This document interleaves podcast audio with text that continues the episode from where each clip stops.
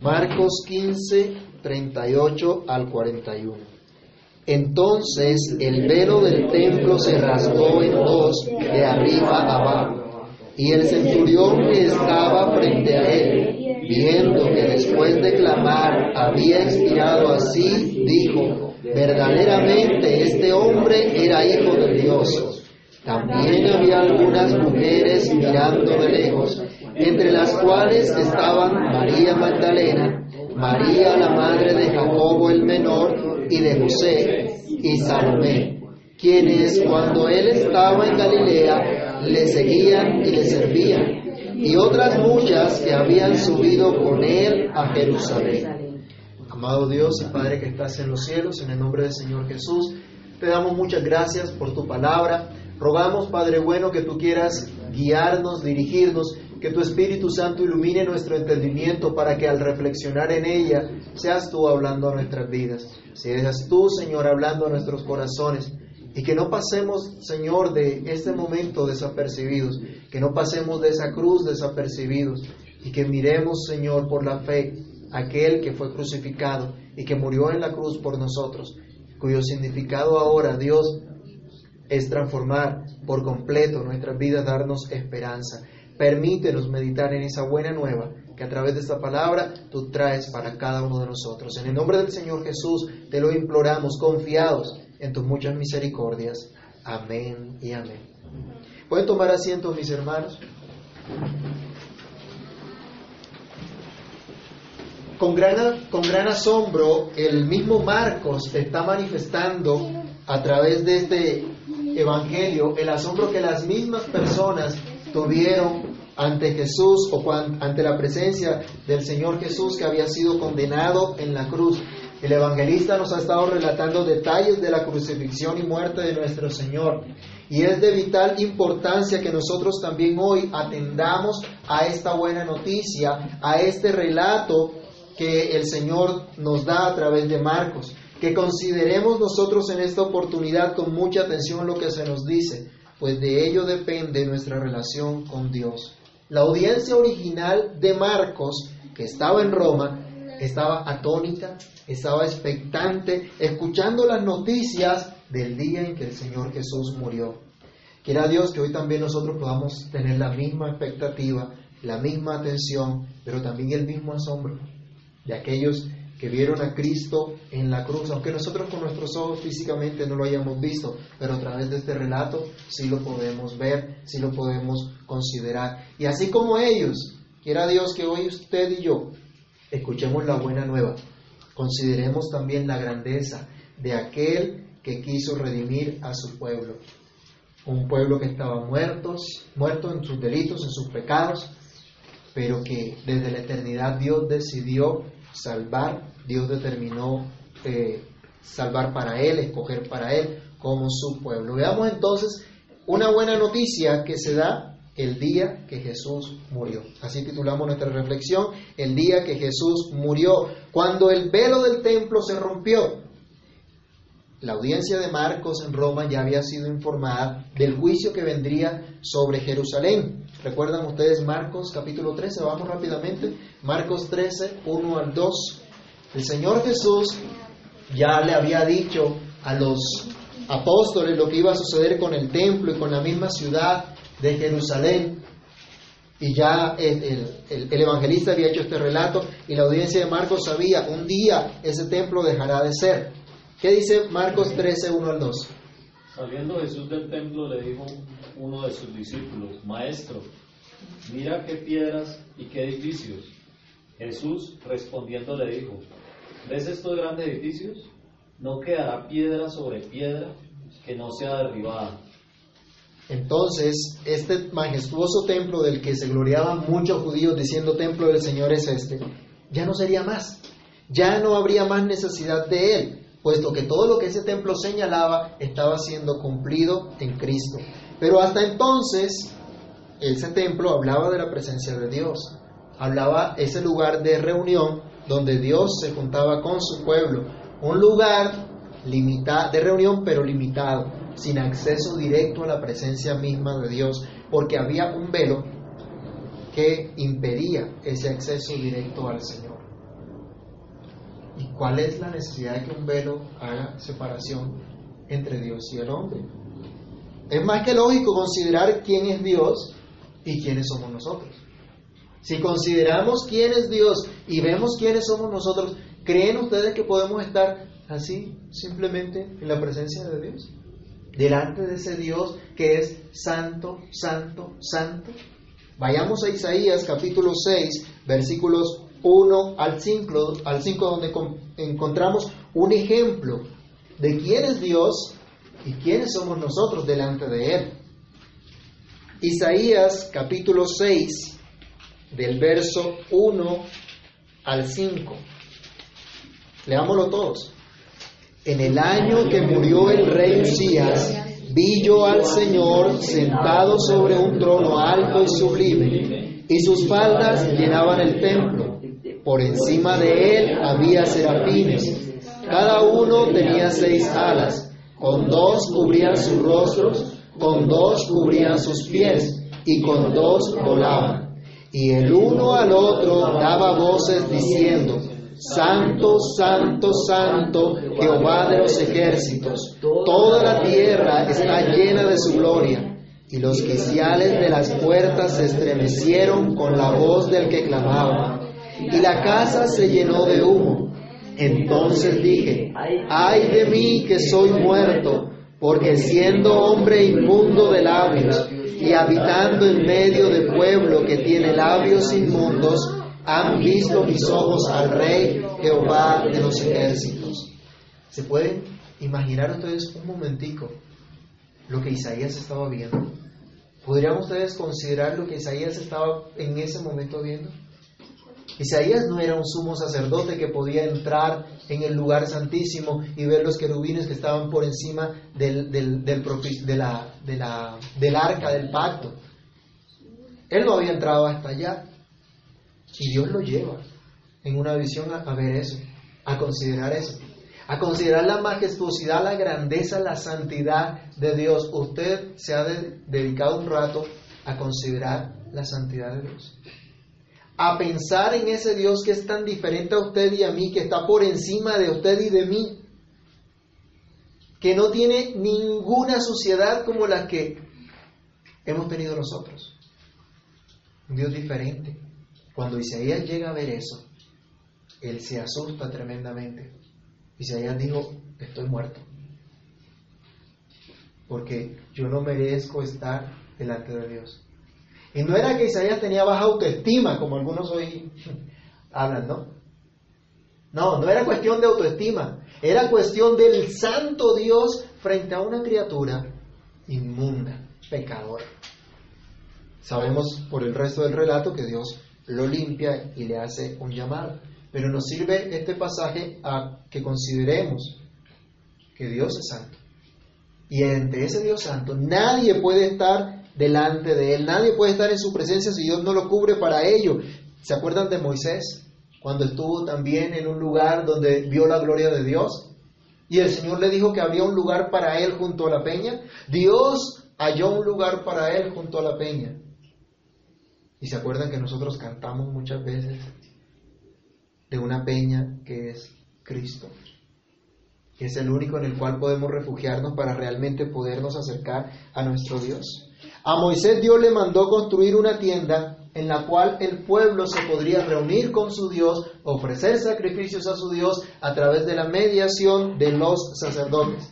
Pero los sacerdotes llegaban hasta cierto lugar donde podían ofrecer sus sacrificios, donde podían ofrecer sus oraciones, pero no podían entrar más allá, al lugar mismo de la presencia de Dios que Dios había establecido para reunirse con su pueblo, sino solo uno de ellos, el sumo sacerdote, una vez al año. Vayamos a Hebreos capítulo 9, versículos 2 al 7, donde se nos hace una breve reseña de cómo era ese tabernáculo, cómo había sido construido y cómo estaban dispuestas las cosas en ese tabernáculo, igual en el templo de Herodes en la época del Señor Jesús. Hebreos 9, del 2 al 7. Leamos. Porque el tabernáculo estaba dispuesto así. En la primera parte, llamada el lugar santo, estaban el candelabro, la mesa y los panes de la proposición.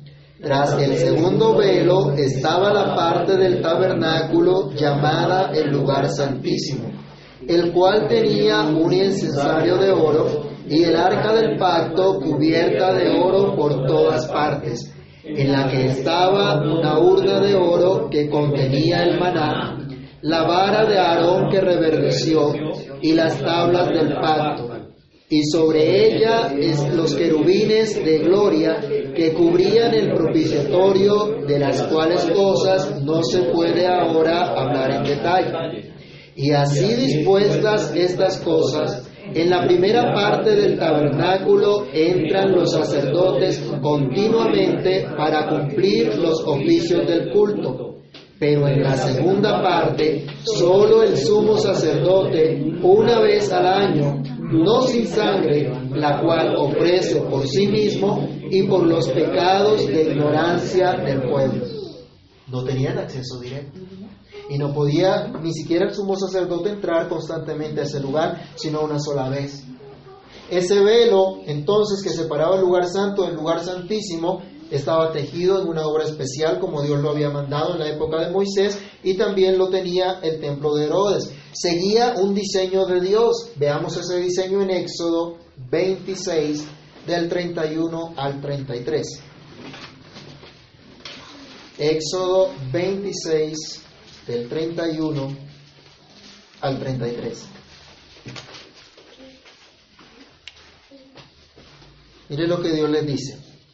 Y pondrás el velo debajo de los corchetes y meterás allí del velo adentro el arca del testimonio y aquel velo os hará, ¿qué cosa? ¿Estamos ahí? ¿Qué dice? ¿Os hará qué? Separación entre el lugar santo y el lugar santísimo. Pondrás el propiciatorio sobre el arca del testimonio en el lugar santísimo y pondrás la mesa fuera del velo y el candelero enfrente de la mesa al lado sur del tabernáculo y pondrás la mesa al lado del norte. Entonces Dios había dicho, ¿qué era lo que, cuál era el propósito del velo? Para separar el lugar santo del santísimo. Hacer separación. Hacer separación entre el lugar santo y el lugar santísimo para que no murieran los sacerdotes al acercarse a la presencia de Dios. Y ¿Se acuerdan ustedes qué figuras eran las que entre los hilos se tejían en el velo? ¿Figuras de qué había? ¿Y figuras de qué nos, decía Hebreos también? ¿Y figuras de qué había sobre el arca, encima del arca?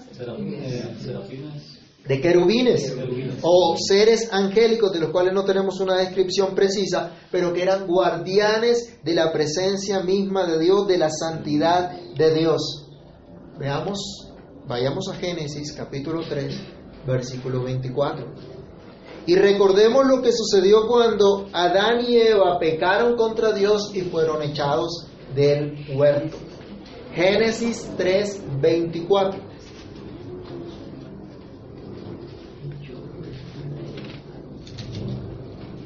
Pues fuera al hombre y puso querubines al oriente del huerto del Edén, y una espada encendida que se revolvía por todos lados para guardar el camino del árbol de la vida. ¿Qué puso Dios entonces en el huerto para que el hombre no entrara más y no fuera el árbol de la vida? Querubines. ¿Qué había en el velo? Querubines. ¿De qué nos está hablando entonces? Mire, desde que Adán pecó, quedó separado de Dios. Desde ese momento el hombre ya no podía acercarse a Dios. Y Dios mantiene ese concepto a su pueblo. Y cuando se hace el tabernáculo y disfrutan de la presencia de Dios, Él dice, hay una separación. Y para traspasar ese lugar tendrían que ser traspasados también por la espada. Si Adán se hubiera devuelto y tratar de, de ir hacia el árbol de la vida, había una espada que le impedía hacerlo. Y la única manera de pasar era muriendo y que la espada lo atravesara. Estaban los querubines ahí para guardar el camino al árbol de la vida, nos dice Génesis. Adán entonces no pudo volver a tener acceso directo a Dios como cuando tenía comunión con Él en el paraíso antes de pecar. Los querubines y la espada no se lo permitían. Dios enseñó entonces a su pueblo que directamente nadie podía acercarse a Él porque Él es santo, santo, santo. Y nosotros, viles pecadores, pero el día que Jesús murió, el velo del templo se rompió Marcos nos está diciendo, ese velo que hacía separación entre Dios y su pueblo, eh, que no permitía el acceso directo a Dios, se rompió. Y se rompió de arriba hacia abajo. Por los otros relatos evangélicos sabemos que hubo un terremoto, pero no fue producto del terremoto que se hubiese rasgado el velo de arriba hacia abajo. Porque si hubiese sido producto del terremoto, por varios lados se hubiera rasgado. Pero nos dice el testimonio que fue de arriba hacia abajo. Algo que no podía suceder. Tal vez al revés podría tenderse. Pero no fue así como ocurrió. Entonces, el día que el Señor Jesús murió, el velo del templo se rompió, la muerte de Jesús quitó esa separación y esa es la gran noticia, la buena noticia que hoy tenemos nosotros, que con la muerte de Jesús el Señor fue traspasado por esa espada que impedía el acceso directo a Dios.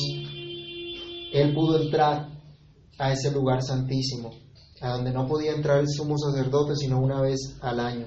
Entró a la misma presencia del Padre Celestial con el sacrificio de su propia vida, con su sangre sin mancha, haciendo un perfecto y eterno sacrificio por los pecados de todo su pueblo, para que ahora su pueblo tenga acceso directo a su Señor y ya no tenga que morir para poder estar en la presencia del Santo, Santo, Santo Dios.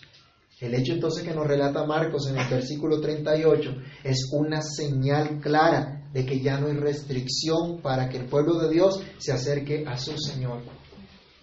Hermanos, ¿no les parece esto una gran noticia que usted y yo nos podemos acercar directamente a nuestro Dios? Que podemos venir a la presencia del Señor. La Biblia nos dice que si alguno es temeroso de Dios y clama a Dios, a ese oye. Dios nos oye. Por Cristo, usted y yo podemos acercarnos al trono de Dios, elevar nuestras oraciones a Dios y Dios nos oye. Esta mañana hemos elevado nuestras oraciones al Señor. ¿Cree usted que Dios nos oye? Dios nos ha escuchado, no porque somos muy buena gente, no porque seamos los más comprometidos, no porque seamos los más santos, sino porque Jesucristo, el día que murió, rompió ese velo que nos impedía acercarnos a Dios. Solo por eso. Con Cristo podemos entonces entrar a la presencia del Dios Todopoderoso. Ya no somos enemigos porque Cristo apaciguó la ira de Dios.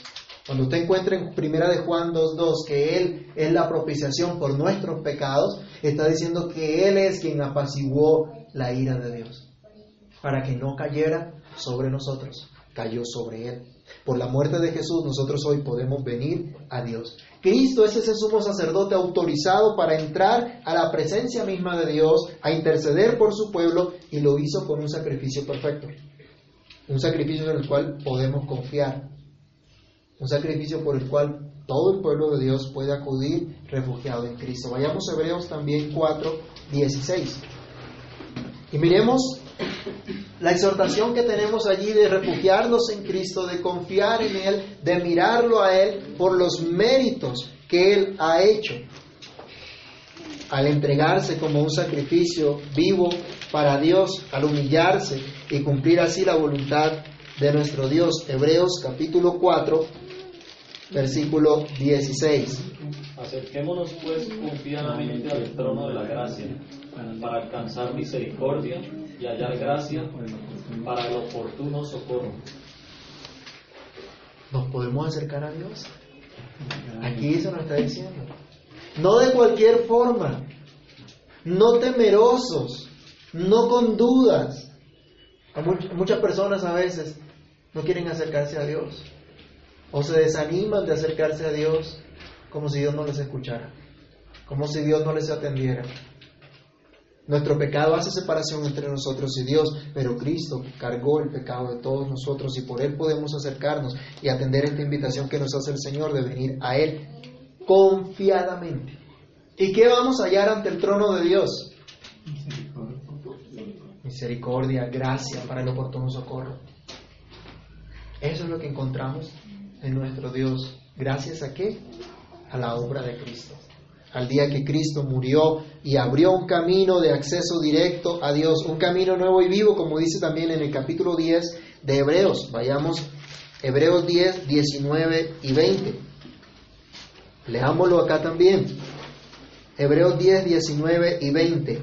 Así que hermanos, teniendo libertad para entrar en el lugar santísimo por la sangre de Jesucristo, por el camino nuevo y vivo que Él nos abrió a través del velo, esto es, de su carne.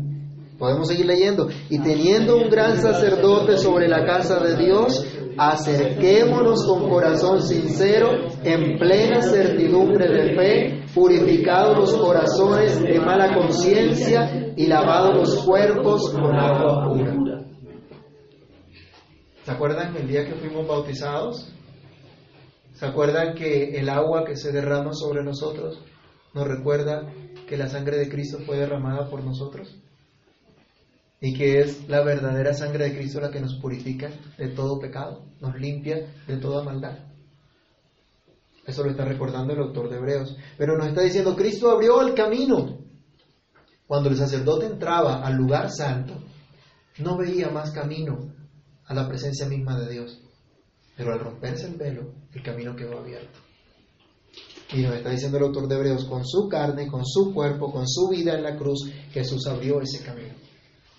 Jesús nos introdujo a la presencia de Dios. Ahora no hay separación, no hay intermediación fuera de Cristo.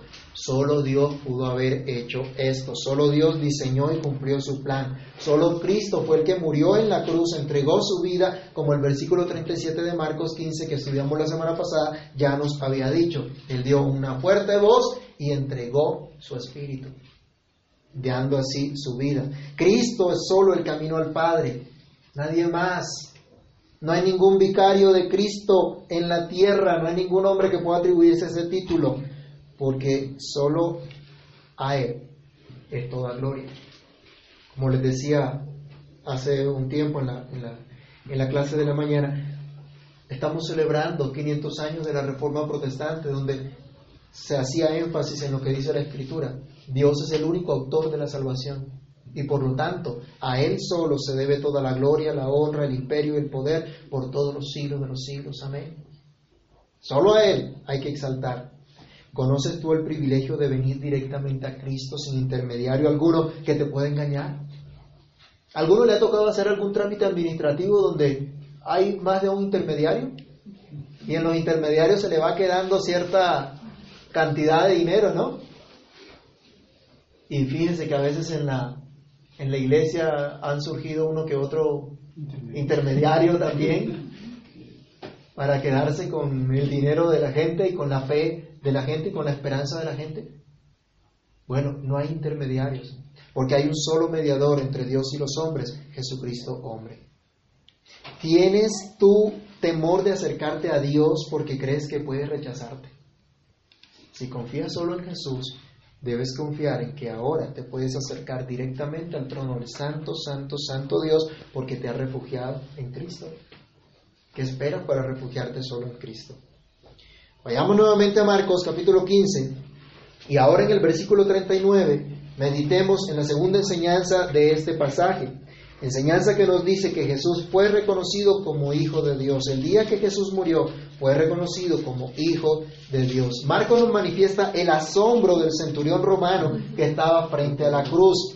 Al ver cómo el Señor Jesús al gritar entregó su espíritu y murió, él se asombró en gran manera de ese clamor que hizo Jesús a Dios y que fue escuchado por Dios. Se asombró a pesar de las torturas, las burlas y la misma crucifixión que ellos, su, su equipo o, su, o, su, o lo que estaban a su cargo, infligieron al Señor Jesús. Él se dio cuenta que a pesar de todo lo que ellos hicieron, no fueron ellos directamente los que lograron quitar la vida al Señor, sino que Él mismo la entregó, Él mismo la dio. Tal fue el impacto de este hombre que no pudo decir, sino lo que dice el versículo 39. ¿Qué dice otra vez? Lucas, eh, Marcos 15, 39. El centurión que estaba frente a él, viendo que después de clamar había expirado así, dijo, verdaderamente este hombre era hijo de Dios. Verdaderamente este hombre era hijo de Dios. ¿Y se acuerdan ustedes de Marcos 1, 1? Principio del Evangelio de Jesucristo, Hijo de Dios. ¿No les parece interesante que Marcos, de principio a fin, nos está diciendo, Jesucristo es el Hijo de Dios? Y ahora utiliza el asombro de este hombre para confirmar otra vez, ahora por otro testigo, que Jesucristo es el Hijo de Dios. Comenzó diciendo Marcos, voy a hablarles de la buena noticia de Jesucristo, el Hijo de Dios. Y ahora nos dice con esta declaración del centurión romano, lo mismo, Jesucristo es el Hijo de Dios. Y todo el Evangelio nos está dando eso mismo, nos está diciendo eso mismo. Los milagros de Jesús, la predicación de Jesús, la autoridad para perdonar pecados. Nos está diciendo, Él es el Hijo de Dios. Y lo que estuvieron en la clase en la mañana, ¿de qué estuvimos hablando? en Juan 1, 1 al 3 y Juan 1, 14. ¿Qué nos decía? Que Jesucristo quién es? Es Dios, es el mismo Dios. Al ser el Hijo de Dios, es Dios mismo. Eso es lo que Juan se está encargando de hablar.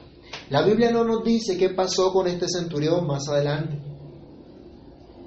Hay algunas leyendas que dicen que, que él se convirtió. Y bueno, quiera Dios que realmente haya sido así.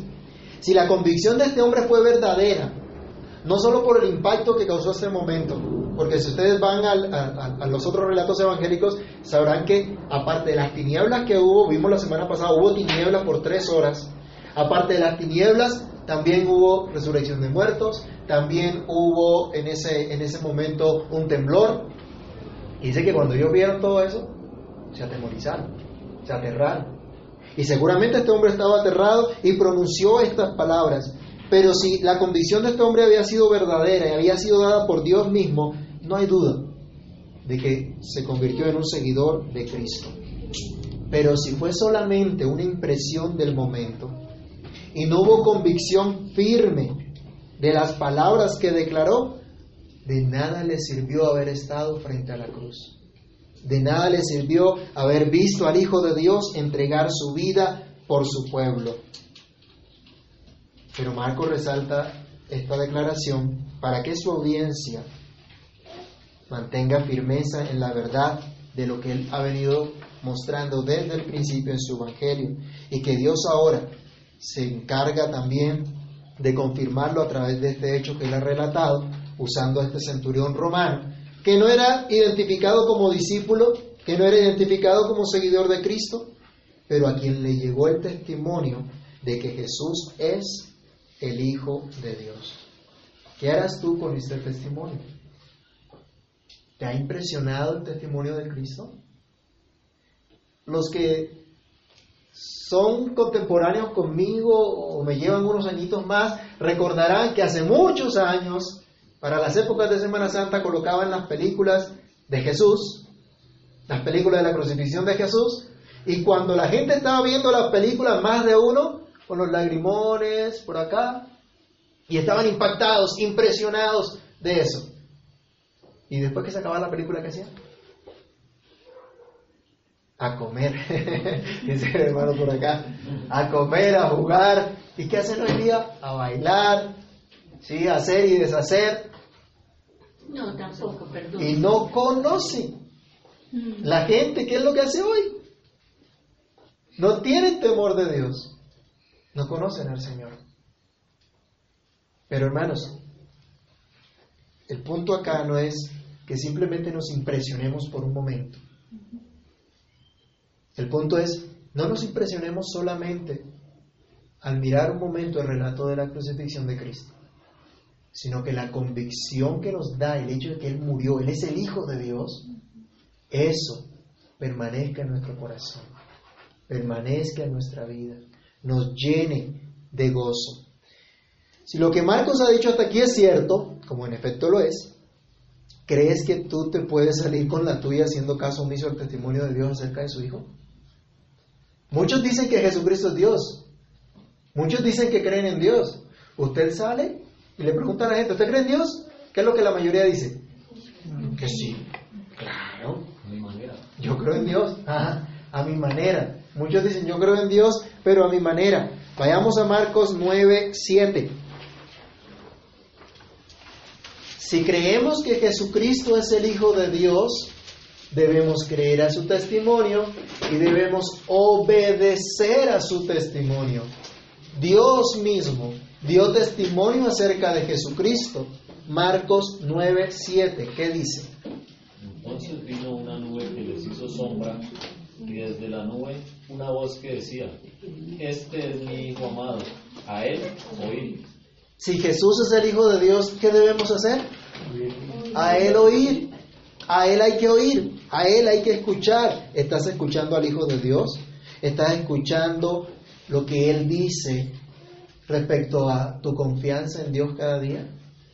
¿Estás escuchando al Hijo de Dios diciéndote, no te afanes, ¿por qué vas a comer? ¿Por qué vas a vestir? Porque Dios sabe que tienes necesidad de esas cosas y Dios te va a cuidar y te va a sustentar. ¿Estás escuchando a Cristo diciendo eso? ¿Estás creyendo eso? Pero ¿cuáles son nuestros afanes, amados hermanos? ¿Y por qué son nuestras peleas en la casa? ¿Son por esas cosas? Muchas veces podemos mirar, se resume a esas cosas. Pero, ¿estamos escuchando a Cristo?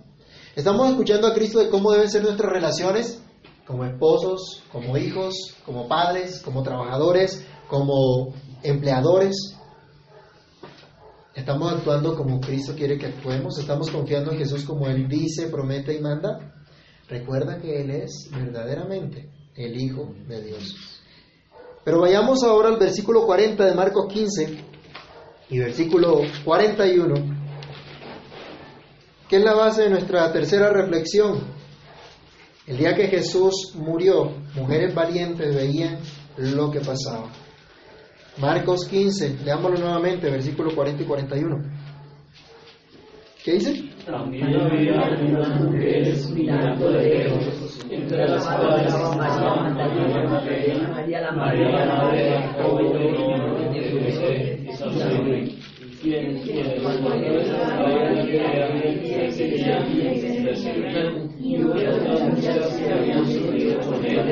y. Marco nos da una nota adicional acá de lo que ocurrió el día que el Señor Jesús murió.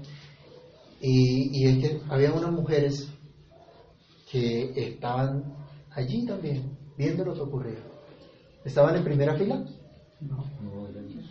No, estaban de lejos. Esa es la respuesta. ¿Y qué dice de Pedro y de los demás apóstoles? No dice nada, no aparecen en la escena. Los apóstoles, los que tenían que comunicar el Evangelio, en ese momento, no estaban. No estaban por ahí cerquita. Sabemos por el Evangelio de Juan que Juan estaba allí, el único que estuvo allí. Pero Marcos nos quiere resaltar, miren, los apóstoles en pleno no estaban allí. Pero estas mujeres, que no eran apóstoles, que no habían sido comisionadas como apóstoles, sí estaban. Estaban de lejos, pero ahí estaban. Ahí estaban mirando lo que ocurría con el Señor Jesús. Y diríamos, bueno, ¿qué podrían ellas hacer contra los soldados romanos? ¿Será que podían intervenir allá e impedir que el Señor fuese crucificado? Seguro que no. No podrían hacer estas cosas, no podrían oponerse a esa sentencia. ¿Se acuerdan que Pedro prometió dar su vida por el Señor Jesús? Dijo, Señor, si es necesario morir, yo muero por ti. ¿Y dónde está acá?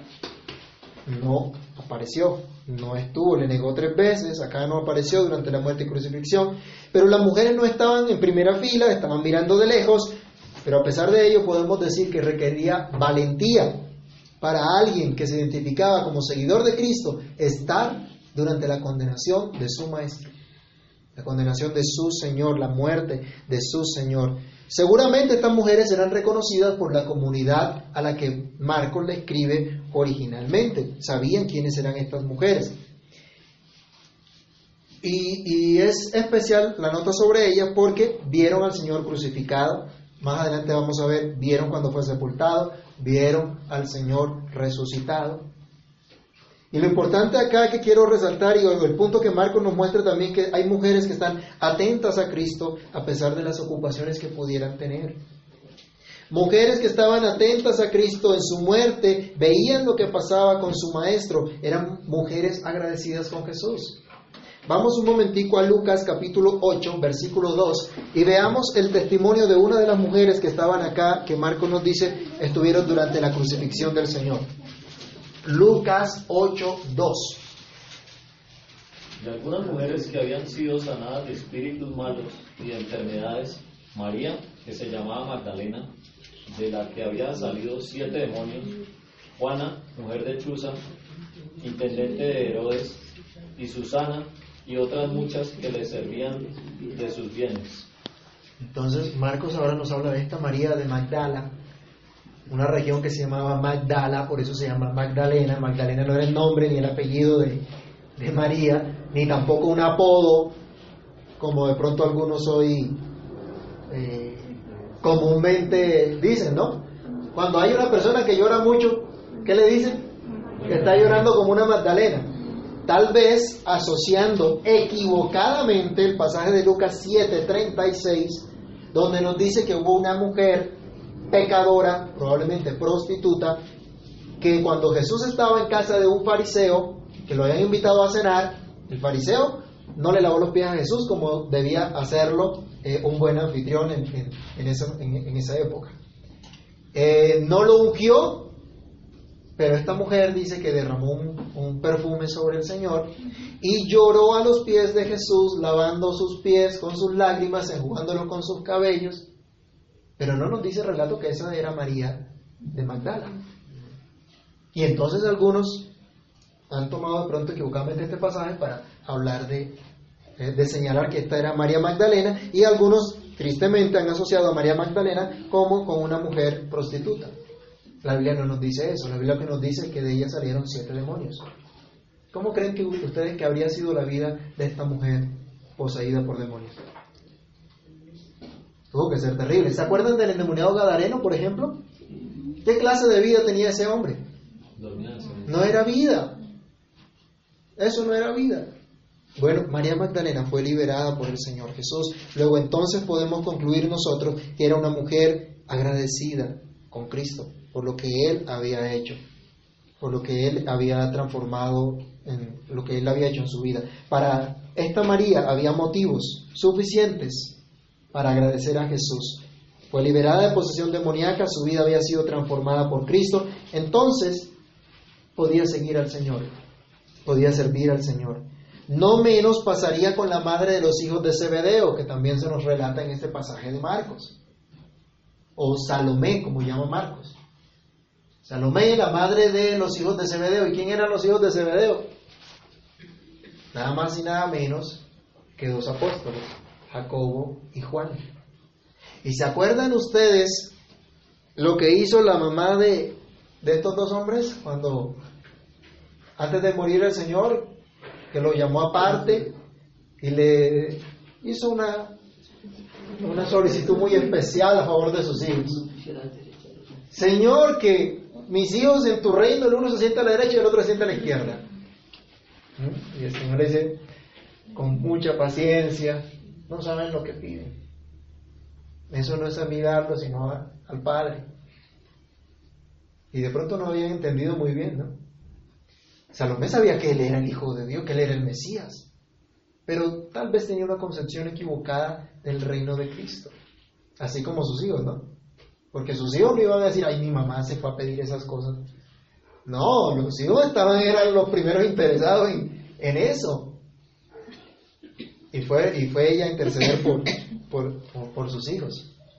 Pero tal vez tenía una idea equivocada y aquí quiero hacer una reflexión también. Es posible que como esta mujer agradecida, usted y yo tengamos una fe en el Señor y seamos agradecidos, estemos agradecidos, pero tal vez tengamos concepciones todavía equivocadas acerca de Dios, acerca de lo que Dios es y lo que Dios hace. Ellos tenían una, una, una, una concepción equivocada que Jesús era el Mesías y que iba a instalar el reino a Israel en ese momento y a convertir a Jerusalén en la capital de todo el mundo. ¿Qué ideas tenemos nosotros acerca de Cristo? Imagínense a esa mujer con esa idea en su cabeza, viendo a Jesús crucificado y muerto en ese momento. ¿Qué pasaría con las esperanzas que tenía? ¿Qué creen ustedes que pasaría por la mente de esta mujer? ¿Y ahora? ¿Y el rey que estábamos proclamando? ¿Cuántas veces nosotros tenemos unas expectativas equivocadas acerca de Cristo? Y cuando no suceden, ¿cómo nos sentimos? Tal vez nos renegamos de Cristo, tal vez no nos vamos dándole la espalda a Cristo, pero de pronto estamos un poquito de lejos, ¿no? Tal vez viendo de lejos qué va a ocurrir, tal vez mirando de lejos qué puede, qué puede pasar si las esperanzas se han derrumbado. Bueno, hay una buena noticia, no hay que desalentarse. El Señor quiere corregir nuestro entendimiento acerca de quién es Él, cuál es su obra. No podemos dejar de ser agradecidos, así como estas mujeres fueran agradecidas. Mujeres que seguían y servían a Jesús. El versículo 41 nos especifica, aun cuando el Señor estaba en Galilea, donde Él empezó su ministerio, estas mujeres seguían a Jesús y servían a Jesús. Eran discípulas de Cristo. Este privilegio no era solo de los varones. Las mujeres también eran identificadas como seguidoras de Cristo. Y miren, miren ustedes, para los que dicen que la Biblia es machista, que se oprime a las mujeres, que Cristo no tiene en cuenta a las mujeres, miren este testimonio. ¿Les parece a usted que están tratando con machismo a estas mujeres? ¿No se les está tratando con gran consideración? ¿No se está exaltando la compasión, la fe y el amor de estas mujeres? Por su Cristo, por su Señor. Allí se está manifestando, públicamente. ¿Y cuántos han leído este testimonio? ¿Cuántos años lleva este testimonio de estas mujeres? Porque amaron al Señor, porque servían y seguían al Señor. Jesús entonces no las relegó, sino que las estimó al igual que a sus discípulos varones. Ellas eran realmente seguidoras y servidoras de Cristo. Hermanas mías, no hay mayor testimonio acerca de ustedes como mujeres, sino que sean seguidoras y servidoras de Cristo. Proverbio nos enseña que en vano es la gracia y la hermosura. La mujer que teme al Señor, esa será alabada. Y esto es muy importante que se entienda hoy día en un mundo donde las mujeres son vistas como objetos sexuales, donde las mujeres caen en el mismo concepto aun cuando se dicen feministas, porque es el otro extremo que se van y odian entonces a los hombres, pero actúan de tal manera que caen en el mismo concepto de que se les tenga como cosas o como objetos sexuales. Y lo triste es que ese feminismo hasta en la iglesia ha encontrado cabida, porque entonces quieren usurpar un rol que no les corresponde, hacer lo que Dios no les ha mandado. El Señor nos muestra que Él ve de manera diferente a los que han escuchado su voz, a las mujeres que siguen y sirven a su Señor, que han sido transformadas por Él, que sus corazones están llenos de amor y de compasión por Él. Entonces, las mujeres en la iglesia no tienen por qué considerar que están en una lucha de poderes y de saber si son o no son iguales que los hombres o de mantenerse en pie de igualdad, porque eso es lo que se nos vende, ¿no? ¿Qué es lo que se dice en los tales acuerdos de paz? Supuestamente para defender a la mujer y la equidad de género y una cantidad de cosas realmente sin sentido, pero tienen un discurso supuestamente a favor de la mujer. Mujer, no te dejes engañar del mundo, cree a Dios, escucha a Dios y desempeña tu rol como mujer. Seas soltera o seas casada, seas hija o seas madre, donde Dios te haya colocado. Tú puedes desempeñarte como seguidora y servidora de Cristo. Por ti también murió el Señor Jesús en la cruz. Tú también eres parte del pueblo de Dios. También tienes esa señal del pacto, aunque como en la época de Jesús, la gente consideraba menos valiosa o importante a las mujeres y a los niños y eran los marginados de la sociedad, el Señor no lo considera de esa manera. Esa no fue la apreciación de Cristo. Eso no es lo que a ti te determina. Lo que la gente diga, lo que la sociedad diga de ti, no te determina. Ni a ti como mujer, ni a ti como varón te determina la sociedad, te determina Cristo, te determina Dios. Tanto mujeres como varones, todos necesitamos del mismo Cristo que murió en la cruz para darnos salvación. Necesitamos de su gracia para seguirle y servirle hasta el final. El día que Jesús murió, el velo del templo se rompió de dos de arriba abajo. Algo sobrenatural que nos indica que Cristo definitivamente quitó la separación que nos impedía el acceso al lugar santísimo, a la misma presencia de Dios. Ahora, por Cristo, podemos acudir al Señor, correr al Señor, descansar en Él. El día que Cristo murió, públicamente fue reconocido una vez más como el Hijo de Dios. El que se entregó en la cruz era el verdadero Hijo de Dios, el que venció el pecado en la cruz. ¿Crees tú en ese Hijo de Dios? ¿Te sometes a Él de todo tu corazón? El día que Jesús murió, mujeres valientes veían lo que pasaba, estaban siendo llevadas a Cristo, testificaban de Él. Tanto hombres como mujeres que están aquí hoy, ¿tienen ustedes el testimonio de Cristo? Sus palabras, sus hechos, sus actitudes hablan acerca de Cristo. Iglesia de Dios, el día que Jesús murió cumplió la promesa de salvar a su pueblo. Así que rindámonos a Él, rindamos nuestro corazón, sigamos al Señor y sirvamos decididamente con amor a nuestro Dios. Oremos. Padre Santo, en el nombre del Señor Jesús, te damos gracias, Dios, por permitirnos meditar, reflexionar en tu palabra.